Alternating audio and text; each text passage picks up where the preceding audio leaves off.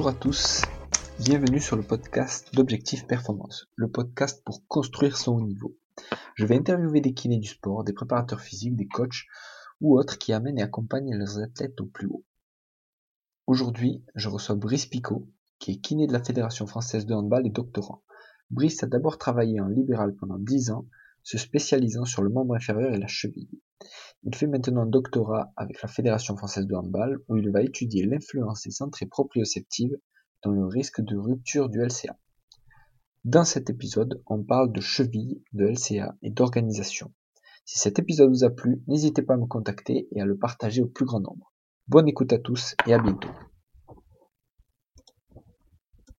Bonjour Brice et merci à toi d'avoir accepté cette invitation pour le podcast. Eh ben écoute, salut Julien, merci, euh, merci à toi pour cette invitation, c'est un plaisir euh, de discuter avec toi. Super.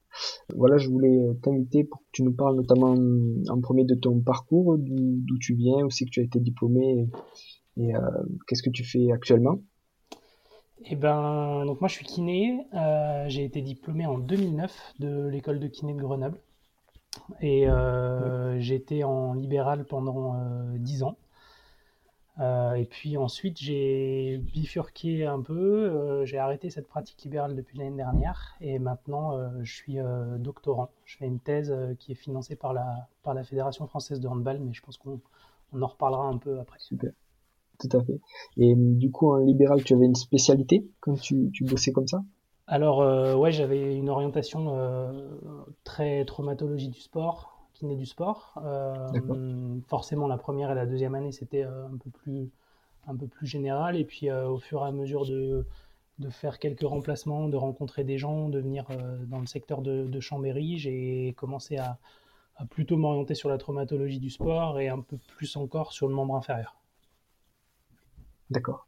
Et c'est comme ça que tu as mis un pied dans le handball? Ou c'est quelque chose que tu pratiquais avant? Euh, non, alors le handball, effectivement, c'est pas quelque chose que je pratiquais. Par contre, euh, Chambéry, euh, c'est réputé pour être une, mm. terre de handball, comme on dit. J'ai commencé à, travailler au pôle de handball, donc au pôle espoir, qui est avec les, lycéens, les filles et les garçons.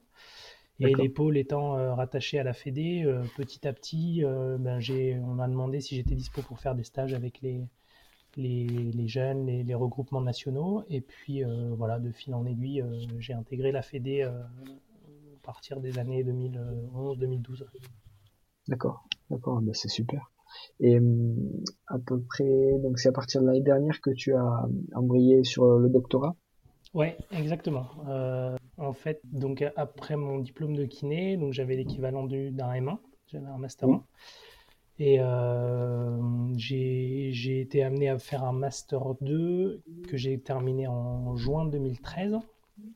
Et depuis 2013, euh, il y a cette idée de monter une thèse qui, qui me trotte dans la tête. Euh, et la, la Fédé de Hand était sur le principe assez OK. Le problème, c'est comme toutes les thèses, c'est une histoire d'argent aussi qui pose problème. Et voilà, il a fallu monter le dossier, euh, on va dire rassurer les financeurs. Euh, c'est une procédure. Quoi faire monter une thèse, c'est aussi compliqué que la faire, j'ai envie de dire. Et du coup, ça s'est fait euh, petit à petit. Et depuis 2013, en gros, tu construis ce projet-là, ou, c'est vraiment ça s'est accéléré, on va dire, sur ces deux dernières années? depuis 2013, on réfléchit effectivement à ce projet-là. Moi, je voulais continuer à bosser sur la prévention des blessures aux membres inférieurs. Donc, j'étais beaucoup sur la cheville. En fait, la, les, quasiment les dix ans après mon diplôme, j'ai travaillé beaucoup, beaucoup sur la cheville. Euh, et il se trouve que, que le projet a traîné un petit peu parce qu'il y a eu euh, l'organisation des championnats du monde garçons mm. euh, à Paris, il y a eu les filles l'année d'après, il y a eu la construction d'un centre technique pour la Fédé de hand qui s'appelle la Maison du Handball, donc qui a coûté aussi pas mal d'argent. Et donc ce projet, il a un, peu, euh, il a un peu évolué, mûri. On avait déjà une problématique qui était construite au niveau du genou, sur la rupture du croisé. Et, euh, et donc moi, j'ai poursuivi un peu ce projet qui avait été lancé déjà il y a quelques années. On a réintégré ça sous format thèse. Et finalement, euh, ça se rapproche du lien cheville-genou que, que j'envisageais depuis le début. c'est génial. C'est génial.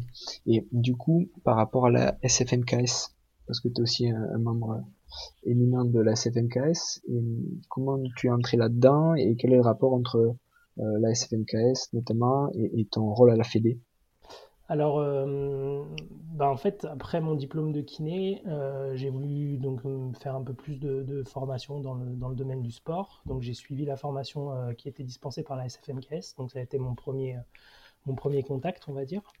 Euh, et puis, euh, il se trouve qu'il y a beaucoup de membres de la SFMKS qui font partie du service médical euh, des équipes de France à la Fédé de Hand. Donc, on a continué à travailler sur ce projet-là. Et puis, la SFMKS, c'est une asso avec, qui est une société savante. Du coup, j'aimais bien ce profil de, de structure, on va dire, qui était vraiment associative et euh, ouais, vraiment cette société savante. Du coup, du coup j'ai essayé de pousser un petit peu plus là-dedans, apporter euh, des éléments que, que qui, me touchaient euh, donc beaucoup aux membres inférieurs, chevilles, genoux et euh, commencer à développer un petit peu tout ça au sein de la SFMKS. C'est comme ça que, que, je suis rentré, on va dire, euh, en, plein, en plein dans le cœur de la SFMKS. Et mmh. maintenant, je fais partie de la commission scientifique de la SFMKS et je suis euh, formateur sur, euh, sur le membre inférieur, sur les, la majorité des, des formations au kiné du sport qui sont, qui sont proposées par la SFMKS. C'est super. Et tu as un rôle actif aussi au, niveau du, du DU SMS, sport motricité santé, c'est ça? Ouais, exactement. Alors, euh, ce DU SMS, là, sport motricité santé, il, est, il a été monté euh, par l'université Savoie-Mont-Blanc il y a maintenant euh, 3 ou 4 ans. Euh, par, par l'impulsion de mon directeur de thèse actuel et puis d'un collègue Romain Terrier que, avec qui mmh. j'ai beaucoup travaillé sur la cheville.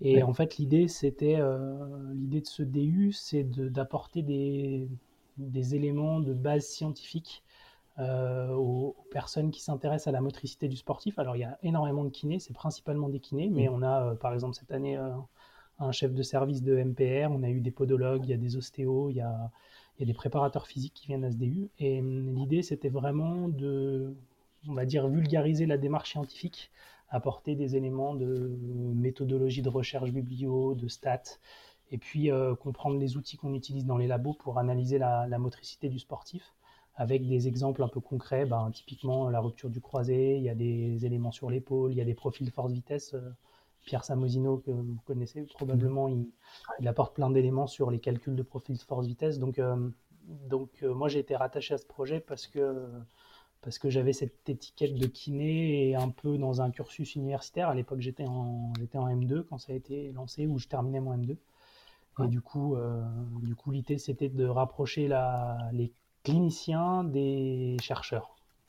C'est génial. Et puis l'idée, je trouve, de, de, mélanger différents corps de métier comme ça, ça permet d'échanger sur des, des, mêmes problématiques et d'avoir différents angles de vue. C'est, c'est une super idée. Ouais, c'est un retour qu'on nous fait qui est plutôt intéressant là, dans la dernière promo. Donc, il y a médecin, kiné, ostéo, préparateur physique. Et souvent sur une thématique euh, assez commune, on se rend compte qu'il y a des points de vue euh, différents, des angles de vue différents. Et c'est euh, super intéressant parce qu'en plus, c'est des petites promos qui sont limitées à 12 ou 15 personnes.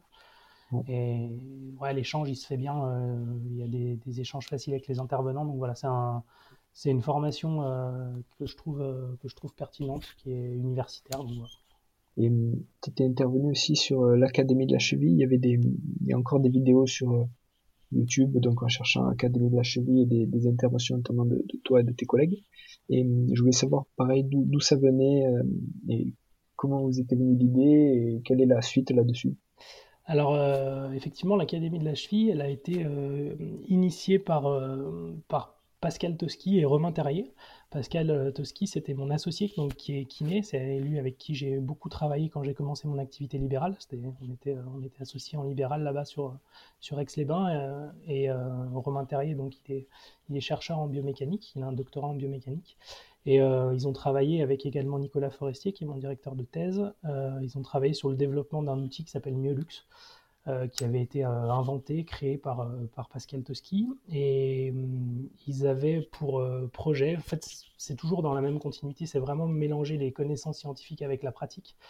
Et Pascal et Romain, qui avaient développé beaucoup Smiolux, avaient pour, pour idée de, de vulgariser un petit peu, là encore, les connaissances qu'on avait dans le domaine de l'instabilité chronique de cheville. Et ils ont créé cette, cette académie de la cheville, qui a été créée sous l'impulsion de Miolux, mais dans laquelle il y avait plein d'intervenants de tous bords. Il y avait des chirurgiens, il y avait des, médecins, des kinés, des préparateurs physiques, des STAPS qui venaient faire un topo sur, sur une partie de l'instabilité chronique de cheville. Et c'est des vidéos qui ont, qui ont eu un, plutôt bon succès. Il y a pas mal de gens qui les ont vues. Il y a toujours euh, beaucoup de gens qui, qui, nous font des retours dessus. Et euh, alors ça s'est arrêté contre. Euh, voilà, je, serais assez favorable à continuer de, développer ce format-là, en tout cas de, regrouper des gens sur l'instabilité chronique de cheville, qui est un, vrai problème de, de, santé publique, en plus d'actualité avec l'accès direct pour les kinés. Et voilà, d'où est parti un peu tout ça, et ça permet de, regrouper des gens euh, un peu de tous bords, même euh, au niveau géographique. Il y avait des gens de Nantes, un peu partout. Euh, voilà comment c'est né cette, cette, académie de la cheville, et j'avoue que c'est quelque chose qui pourrait, qui me semble important à, continuer à, développer. Pour l'instant, c'est en stand-by, mais, mais on espère pouvoir continuer. D'accord, super. Et là-dedans, il y a ce greffer, donc là, c'est plus avec la SFMKS et peut-être que ça pourrait reprendre un peu des idées sur euh, l'Académie de la Cheville. Vous avez formé le SFMKS Lab il y a quelques mois. Et en gros, quel est, son rôle? Comment on peut aider? Comment on peut participer à ça? Alors euh, ouais, effectivement, le, la SFMKS, du coup, en tant que société savante, on, avait euh, pour objectif, c'est parti beaucoup sous l'impulsion de, euh, d'Alexandre Rambaud, qui fait aussi partie de la commission scientifique, de, Franck Lagneau, qui est le président de la SFMKS également. Euh, et l'idée, c'était de, regrouper les, les, kinés. Alors, pas que les kinés, maintenant, on a ouvert à d'autres gens qui veulent, qui veulent nous aider, mais l'idée, c'est de développer un peu la recherche autour de la kiné du sport. Donc, euh, Alexandre a, impulsé euh, la création de ce, de ce SFMKS Lab qui a commencé officiellement euh, fin, fin d'année 2019 avec quelques projets qui ont commencé à émerger. Et ben, voilà, on cherche, on cherche des, des, gens motivés pour développer la, la recherche autour de, cet axe-là. Vous pouvez trouver toutes les informations sur, sur le site de la SFMKS. Euh, et puis éventuellement, je ne sais pas s'il y a un lien, on mettra des liens euh, pour, aller, pour aller trouver ça, mais soit me contacter moi, soit, soit Alexandre Lambeau qui, qui, pilote un peu ça. Super, super, merci. Et euh, actuellement, du coup, pour ta thèse, tu bosses donc, tu disais sur la prévention du LCA, notamment. Ouais. Et est-ce que tu aurais quelques premiers résultats à nous communiquer ou nous dire un peu où tu en es et ce que tu recherches? Euh, ben oui, alors on va, on va voir, un peu, euh, voir un peu comment ça évolue les prochains temps. Là, on est sur une phase justement de, publication. Euh, en fait, le thème et le titre exact de la thèse, c'est l'influence de l'utilisation des entrées proprioceptives dans le, dans le risque de rupture du, ligament croisé. pour faire vite et simple, en fait, le, système nerveux, on sait qu'il est capable d'utiliser différents types d'entrées sensorielles proprioceptif, visuel, etc. etc. et qu'en fonction de la, situation dans laquelle on se trouve et des variations de cette situation, il est capable de changer euh, l'utilisation des, entrées pour choisir la plus, la plus fiable, la plus adaptée à la situation. Euh, ça, on le sait depuis pas mal de temps. Euh, ce qui commence à émerger aussi, c'est qu'en fonction de la situation, par exemple de la tâche posturale, mon système nerveux, il peut aussi changer d'entrée proprioceptive. Euh, l'exemple type, c'est quand je suis en équilibre debout sur un sol stable et que j'ai les yeux fermés. Si le sol il est bien, bien rigide, bien stable, on va plutôt se servir des entrées de la cheville.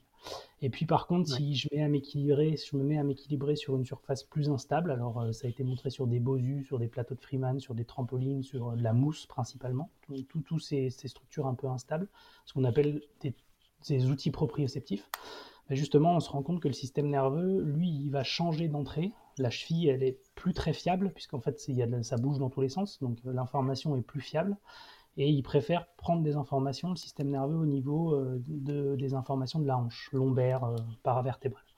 Et donc, ce qu'on appelle cette plasticité proprioceptive, ou cette capacité à repondérer la proprioception en fonction des, des situations, nous, on, on a montré là récemment, c'est les premiers résultats qu'on commence à voir, qu'en fait elle est très variable d'un sujet à l'autre. Il y a des sujets qui vont très vite changer, ou en tout cas qui vont modifier euh, clairement leur, type d'entrée proprioceptive.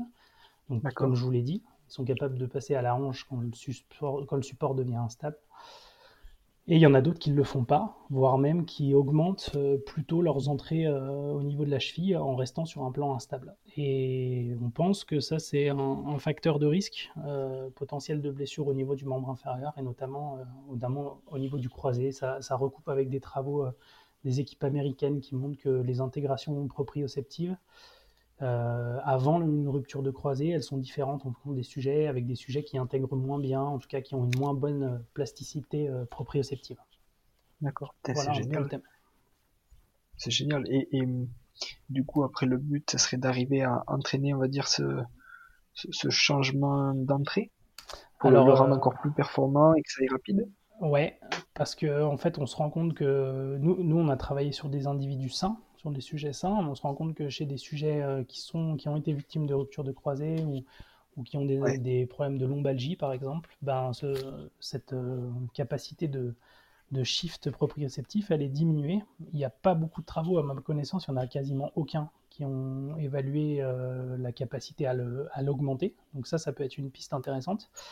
mais ça, je pense que ce sera après la thèse, l'objectif. Là, pour l'instant, dans un second temps, on va déjà voir si si cette capacité de, repondération proprioceptive, on la retrouve dans euh, la biomécanique du membre inférieur dans les changements de direction, puisqu'on sait que les ruptures de croisée, elles, se font sur les, à 80% dans les, dans les changements de direction, que ce soit au hand, au foot ou au rugby ou dans plein d'autres sports.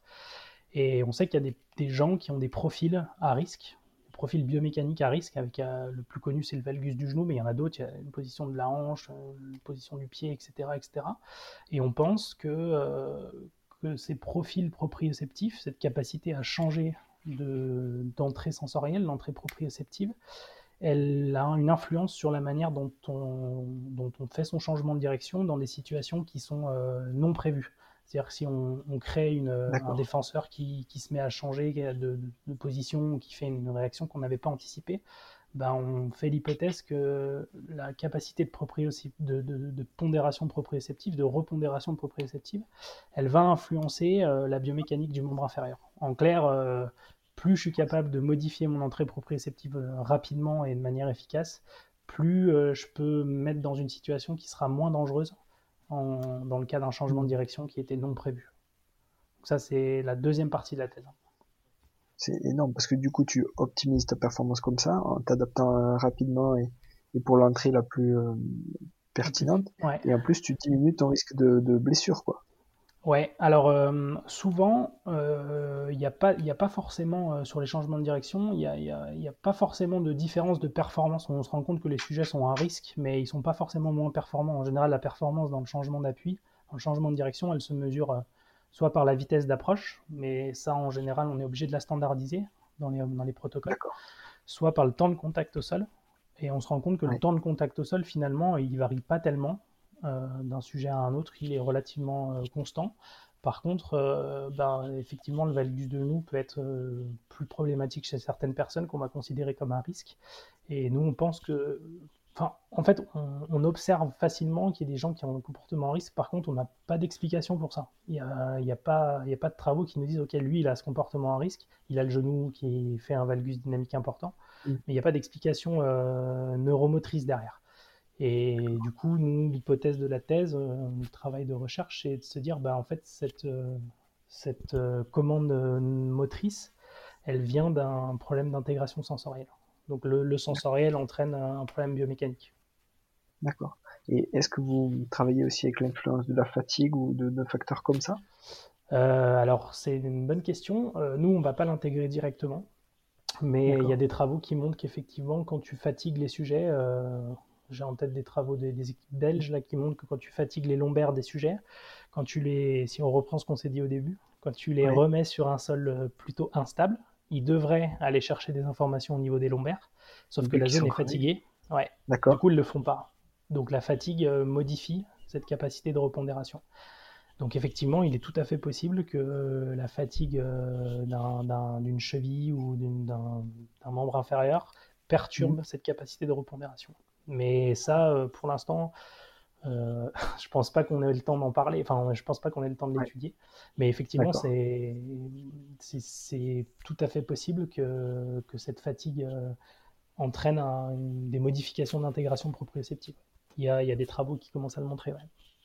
Ah ça serait, ça serait intéressant de, de voir, on va dire, sans fatigue ce qui se passe et quelle est ton entrée euh, favorite sur ton geste, euh, on va dire, de, de crochet ou de prise d'intervalle.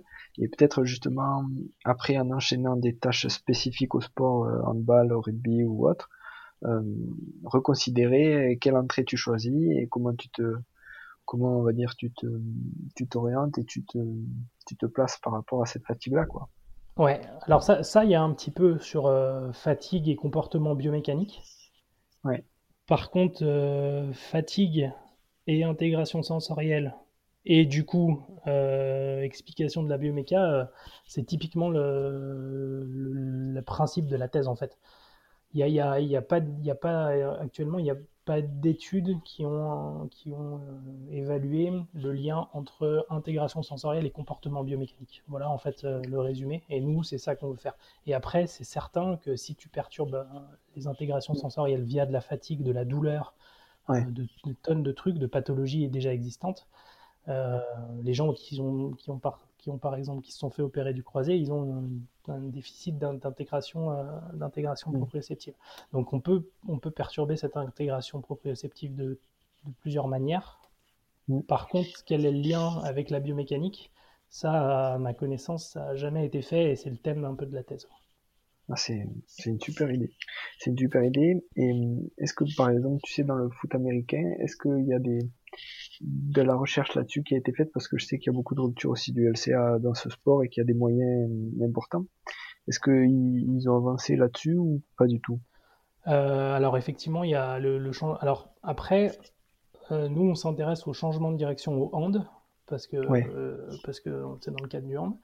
Euh, il y a énormément de changements de direction euh, dans ce qu'on appelle des manœuvres de cut dans d'autres sports. Euh, effectivement, le football américain en est, un, est un bon exemple.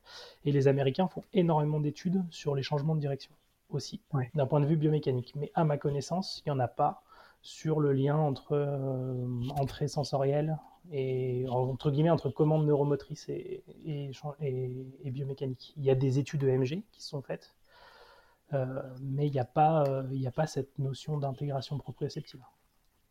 Ah, c'est génial. Les travaux les plus récents qui ont été publiés, là, c'est l'équipe de, de, de Grooms, de, Dustin Grooms. Il y en a d'autres aussi. Il y a Dick Fuss qui a publié quelques papiers là-dessus. Là, ça date de 2019 et qui ont montré dans des footballeurs. Alors, il me semble que c'est des, footballeurs. Euh, enfin, c'est une équipe américaine, mais c'est sur du soccer, pas du, du, foot, du foot US, qui ont montré que euh, la zone, euh, alors ils ont travaillé beaucoup avec les IRM fonctionnels notamment, ils ont montré que les zones qui étaient responsables de l'intégration proprioceptive et de la tâche posturale étaient, avaient des, comment dirais-je, des connexions fonctionnelles, donc au niveau, au niveau central, euh, différentes chez ceux qui allaient se péter les croisés euh, dans les 3, 4, 5 mois qui allaient suivre. Alors c'est des petites cohortes évidemment, parce qu'on ne fait pas faire des IRM À, trop de monde, donc il y, a eu, euh, il y a eu quelques études sur des petites cohortes. J'ai en tête 3, trois ruptures de croisés sur, sur contre, je, je, crois qu'il y a une trentaine de, de sujets contrôle, mais voilà, donc c'est des éléments, c'est des éléments qui à l'heure actuelle sont euh, potentiellement considérés comme des facteurs de risque de rupture de croisée. C'est cette capacité à intégrer. Euh, il y a un titre d'un papier qui dit euh, le, rôle, le rôle du cerveau dans la rupture du croisé. Ouais, on en parle de plus en plus souvent maintenant. Exactement. Ah, c'est impressionnant. Et par rapport à ça, est-ce que tu sais quand est-ce que tu auras fini ce doctorat? Ou, pour l'instant, en plus avec tout ce qui se passe, c'était encore dans le flou euh, ben, alors officiellement, euh, la, une thèse c'est trois ans. Donc moi j'ai commencé euh, le, il y a un an, tout pile. Ça, ça fait un an. donc théoriquement on doit aller jusqu'en mars 2022. Mars 2022. voilà. après, il y a toujours, ça c'est ce qui est sur le papier. Après une thèse, on ne sait jamais on ne sait jamais vraiment euh, si on va être dans les temps, mais en tout cas, la, fin officielle de la thèse, c'est 2022. Et pour en revenir à la cheville dont on parlait tout à l'heure, euh, avec ce qui passe sur la première intention, comment euh, j'ai vu que tu intervenais, tu intervenu souvent aussi FFK ou JFK là-dessus. Est-ce que tu continues de la recherche là-dessus? Ou est-ce que tu n'as pas du tout le temps? Et après, qu'est-ce que tu peux nous conseiller pour se former? Sur la cheville, alors. Alors, effectivement, sur la cheville, ben, en fait, ce qui s'est passé, c'est que la thèse a, a, donc, a mis un peu de temps à, commencer. Donc, toute cette période-là, moi, j'ai travaillé sur le lien un petit peu cheville-genou. Et puis, et puis, on va dire que les, voilà, les dix dernières années, j'ai pas mal bossé sur la cheville. Donc, j'ai j'ai continué un petit peu à, m'intéresser à la cheville. J'avoue que forcément, je, passe un peu moins de temps maintenant à, lire euh, toute la bibliographie sur l'instabilité chronique de cheville, même si, même si euh, au final, le, bah, ce que j'expliquais tout à l'heure, c'est qu'en fait, c'est les entrées proprioceptives de cheville qui, qui vont nous intéresser finalement sur euh, ce qui se passe au niveau du genou. Donc forcément, je me tiens à jour de ce qui se fait sur l'instabilité chronique de cheville, puisque on sait que l'instabilité chronique de cheville, elle perturbe l'intégration proprioceptive des informations de la cheville. Euh, donc euh, forcément, je me tiens, je me tiens un jour. J'ai moins l'occasion de lire. Par contre, c'est vrai que dans le cadre des, des, derniers décrets qui sont sortis sur, sur l'accès direct, la cheville, ça a toujours été un peu mon dada. Donc, donc oui, je continue à lire un petit peu. On a notamment via le SFMKS Lab et un autre groupe de, de recherche sur lequel je travaille on, continue à essayer de développer un petit peu cette, euh, cet accès direct. Et, la la, comment dirais-je, la, la, bibliographie, la formation euh, pour l'accès direct. Effectivement, le CMK, le Conseil de l'ordre, il y a des grosses instances qui, qui poussent un petit peu là-dessus et j'ai la chance de faire partie des gens qui, qui travaillent un peu sur ce sujet-là. Ouais. Super. Et pour ce qui est des formations, bah c'est vrai que bah on n'a pas beaucoup de. Si on regarde un petit peu, il n'y a pas des tonnes de formations euh, en France sur la cheville. Euh, il y a un groupe international qui s'appelle l'International Ankle Consortium qui, qui, a deux membres euh, qui un, français, un qui est, qui est, François Fourchet qui a arrêté, puis un, nouveau tout jeune qui s'appelle Romain Tourillon. Et c'est notamment avec, avec ce groupe-là qu'on va développer un petit peu plus ben, la poursuite de l'Académie de la cheville. En fait, l'idée, c'est de poursuivre un peu cette thématique-là. Nous, dans les, formations qu'on fait à la SFMKS euh, en kiné du sport, on a forcément une journée euh, entière sur, sur la cheville, mais euh, des gros modules sur, sur l'instabilité de cheville, accès direct, prise en charge, ça manque un petit peu. Il y a quelques organismes de formation qui en proposent, mais, mais ça manque. Par rapport à ce qu'il y a sur le genou, l'épaule, par exemple, il n'y a pas, pas grand-chose, donc on voudrait continuer à développer ça. Ça va, super. Ben, tu nous diras quand, quand ça avance et tu nous communiqueras comme ça, on donnera l'information. Euh, je voulais voir aussi ce qui m'intéressait, euh, notamment les, on va dire les dix premières années où tu bossais beaucoup, euh, donc en libéral avec le pôle et aussi t'arrivais à dégager du temps pour pour lire des articles. Comment, en gros, comment tu organisais ta journée à cette période-là pour arriver à tout tout caser, et à tout rentrer entre guillemets? tu vois? Parce que c'est c'est concrètement c'est je pense une question que beaucoup se posent et c'est pas facile de, tout le monde est différent mais c'est pas facile d'optimiser son temps euh, pour arriver à tout tout faire quoi ouais c'est vrai.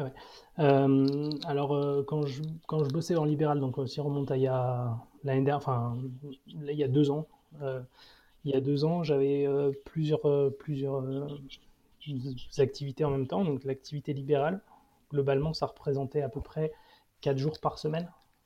Ouais. Ouais, 4 jours, 3 jours et demi, 4 jours par semaine. Ça dépendait des, des périodes. Ensuite, euh, il y avait les déplacements avec la Fédé, que je continue à faire.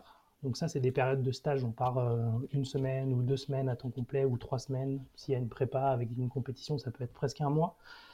Euh, donc ça, c'est des dates qu'on a un an, pas j'exagère, mais presque un an à l'avance. Donc ça, on peut les bloquer assez facilement. Ensuite, il y avait l'activité de la fac. Donc à la fac, j'ai un, je m'occupe de tout ce qui est enseignement euh, d'anatomie et de traumatologie sur le cursus des STAPS, donc euh, sur les trois premières années principalement. Donc ça fait un gros volume, un gros volume de cours. Maintenant, je l'ai dilué un petit peu avec, on est plusieurs intervenants, on est trois intervenants.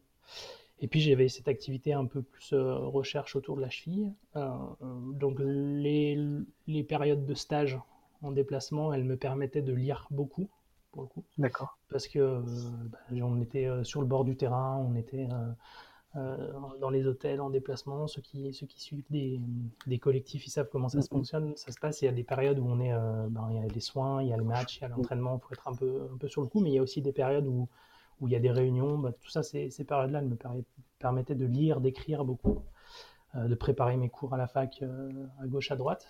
Et puis, pour tout ce qui était recherche, ben, je profitais d'être à l'université, d'avoir contact avec des STAPS pour avancer un petit peu sur ces projets. Donc, une journée type, c'est.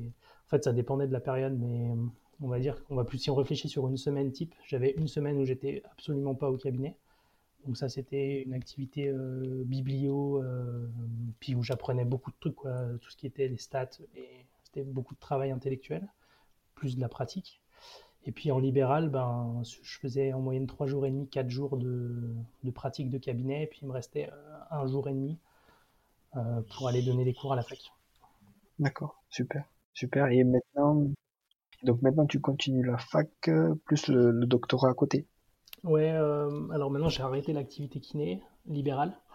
Je continue mon activité de pratique parce que euh, je voulais absolument pas perdre la pratique. Euh, donc je continue à suivre les équipes en déplacement sur les compétitions, les regroupements en équipe de France à gauche à droite. ça représente en moyenne 60 jours par an à peu près. D'accord. Et le reste du temps, ben, je suis beaucoup sur la thèse. Donc je rédige, je fais les manips. Et puis parallèlement à la thèse, j'ai quand même euh, un petit peu d'enseignement. J'ai beaucoup réduit le volume de cours, mais j'ai un petit peu d'enseignement en anatomie, traumato, et puis j'ai gardé euh, aussi les enseignements dans les, dans les différentes euh, formations post, post-diplôme pour les kinés, tout ce qui est kiné du sport.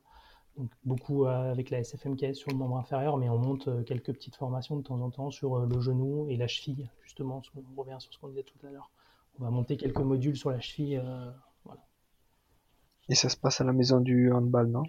Alors il y a eu des formations à la maison du handball, on va essayer d'en faire un petit peu partout. Euh, il y en a une à Limoges qu'on va faire avec François Fourchet dans quelques temps. Euh, non, pas, pardon, pas à Limoges, à La Rochelle, pardon. Euh, à La Rochelle, dans quelques temps. On va essayer d'en faire une peut-être sur le secteur un petit peu Chambéry, Rhône-Alpes. ouais, super. Voilà. L'idée, c'est de tourner un petit peu les, formations de la, de la SFMKS. Elles sont sur plusieurs sites. Euh, on en a sur Paris, sur Font-Romeu, sur Cap-Breton, un petit peu partout. Donc là aussi, ça m'amène à, tourner, mais c'est sur une journée, ça, en moyenne. Et hum, quels sont les, gens qui t'inspirent dans ce que tu fais et, même en, dehors? Parce que le thème, on va dire, c'est la performance. Donc la, performance dans laquelle euh, toi, tu es un des maillons pour mener euh, les athlètes à la performance, et aussi ta performance, on va dire, personnelle pour arriver justement à jongler euh, entre, ben, tu as fait les cours à la fac, tu as fait la kiné libérale, puis là maintenant tu as le doctorat, puis encore quelques cours, puis encore les, déplacements. Donc est-ce que tu as des gens qui, qui t'inspirent là-dedans dans le domaine de la kiné ou, autre? Euh, Alors ouais, dans le domaine de la kiné, j'ai j'ai beaucoup, euh, j'ai beaucoup apprécié rencontrer euh, François Fourchet euh, il y a quelques temps, qui, bah, je pense que vous aurez l'occasion d'en parler un peu, j'espère, avec lui, mais qui a un parcours assez atypique, assez atypique aussi, qui est sur plein, de choses, plein de choses à la fois. le premier associé avec qui j'ai travaillé, Pascal Toski, qui a, qui a très vite voulu développer son activité sur finalement de la recherche et qui était à gauche, à droite sur des rapprochements avec les universitaires. Donc ça, ça m'a toujours, euh, ça m'a toujours bien plu les gens qui, qui se posaient euh, des bonnes questions, c'est-à-dire euh, voilà, j'ai une question dans ma pratique clinique, comment je fais pour y répondre? Peut-être que la réponse elle est du côté de l'université qui est pas très loin de chez moi, avec des gens qui qui ont peut-être la réponse ou en tout cas qui peuvent m'expliquer comment je peux trouver la réponse. donc ça c'est vraiment plutôt côté praticien.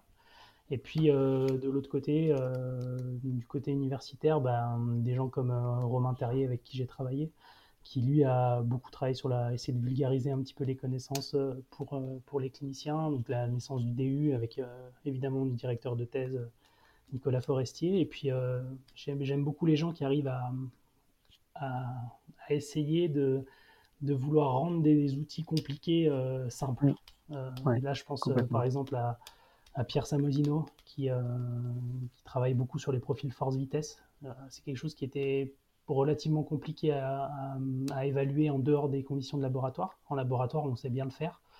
En dehors des conditions de laboratoire, c'était plus compliqué. Et puis, euh, il, a, passé beaucoup de son, temps à travailler sur, l'évaluation des profils force-vitesse, mais d'un point de vue beaucoup plus pratique à mettre en place. Et hum, c'est quelqu'un qui, a cette compétence de, de simplifier les choses. Euh, c'est un super bon pédagogue euh, en tant qu'enseignant. Donc voilà, c'est aussi ce genre de profil-là que j'aime beaucoup. Et puis euh, surtout des gens finalement relativement humble et discret, qu'on voit pas beaucoup. Et accessible, ouais. Et accessible. Et ça, c'est important, je trouve. Complètement, complètement. Et, c'est pour ça que j'étais content que d'arriver à t'interviewer parce que je trouve que tu es assez hum, inspirant. On va dire le but de, de ce podcast, c'est de continuer à mettre en relation des experts dans leur domaine avec d'autres kinés qui ont des questions et qui ont envie de qui ont envie euh, d'avancer là-dessus quoi.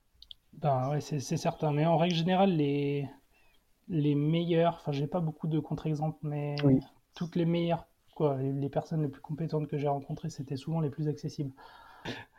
Et pour, euh, pour en terminer, donc l'avant-dernière question que je voulais te poser, c'était après tes mentors, quel, euh, quel livre, ou ça peut être de la littérature scientifique ou, ou, autre, quel livre euh, sur la performance, le, sport ou la kiné, on va dire, t'inspire et que tu gardes près de toi sur ta table de chevet? Alors, c'est assez varié ce que je lis pour le coup. j'ai pas mal de bouquins sur tout ce qui est examen clinique. Euh, la, clinimétrie, je pense par exemple au Cleland, euh, à Cook, forcément, euh, Chad Cook, il a écrit pas mal de bouquins là-dessus, parce que, parce que j'ai toujours été intéressé par, par le fait de savoir c'est quoi, qu'est-ce qu'on teste en fait, et puis qu'est-ce que ça apporte comme résultat de tester ça. Donc j'ai pas mal de bouquins là-dessus, je lis beaucoup, ces deux-là principalement. Après, il y a des bouquins un peu plus larges comme, euh, comme le Clinical Sport Medicine de Bruckner et Kahn. Là. Il y a un gros bouquin aussi qui vient de sortir il y a un an là, ou deux maintenant sur euh, la médecine du handball euh, que je vous conseille. Parce que en fait c'est comme si c'était un bouquin de médecine du sport, parce que le hand c'est assez complet, donc on a à peu près toutes les pathologies. Et puis après, j'ai pas mal de bouquins de type démarche, démarche un peu clinique, scientifique. Euh, je pense par exemple au bouquin d'Adrien Palot, qui est sorti il n'y a pas longtemps. Oui, ce moment, je suis pas longtemps. Voilà, je fais des allers-retours dedans, je vais chercher des infos. C'est un super bouquin, il est bien fait. Euh, D'ailleurs, je tiens à le féliciter pour le coup. Lui aussi fait partie des gens qui, qui, vont, euh, qui vont nous aider à, à, apporter un peu de science dans ce qu'on fait. Super. Et pour en terminer, du coup, si on veut te, te joindre, te contacter, tu es sur les réseaux, il y a, y a un, on va dire un canal préférentiel pour te joindre ou? Comment ça se passe? Euh, Alors sur les réseaux sociaux, euh, non, j'y passe pas. Quoi, j'ai un compte Twitter, mais j'y vais pas beaucoup. Puis je fais surtout relayer des informations. Ouais. Euh, après, euh, là où je communique un peu, c'est sur le sur le Facebook de la de la SFMKS, sur lequel euh, oui je, communique des trucs euh, un petit peu de temps en temps, des articles qui paraissent un peu intéressants, j'essaie de vulgariser tout ça. Euh, sinon, j'ai un compte Facebook euh, aussi, Brice Picot, j'ai pas de, j'ai pas, j'ai pas mis de nom compliqué. Sinon, sinon, vous allez pouvoir retrouver mon adresse mail pour ceux qui, qui jamais veulent, c'est, sfmks-pico sfmks.fr. C'est voilà. Simple, parfait. Ouais. Impeccable, Brice. Eh bien, encore merci d'avoir donné ton temps euh, pour cet épisode. Eh ben, merci à toi. Je pense que c'est euh, une très bonne idée que tu as eu de, alors pas de m'inviter, mais de créer, de créer ce, ce format-là, parce que euh, c'est facile à écouter, en tout cas en général, et, voilà, on peut mettre ça en cabinet, ça fait rencontrer des gens qu'on connaît pas forcément, et, et puis voilà, c'est un, un beau projet, en tout cas. Bravo et merci. Merci à toi. À bientôt. Voilà, j'espère que vous vous êtes régalé. N'hésitez pas à me contacter ou à contacter directement Brice. Si vous avez aimé cet épisode, je compte sur vous pour mettre une bonne note et le partager. A très bientôt pour un nouvel épisode d'Objectif Performance.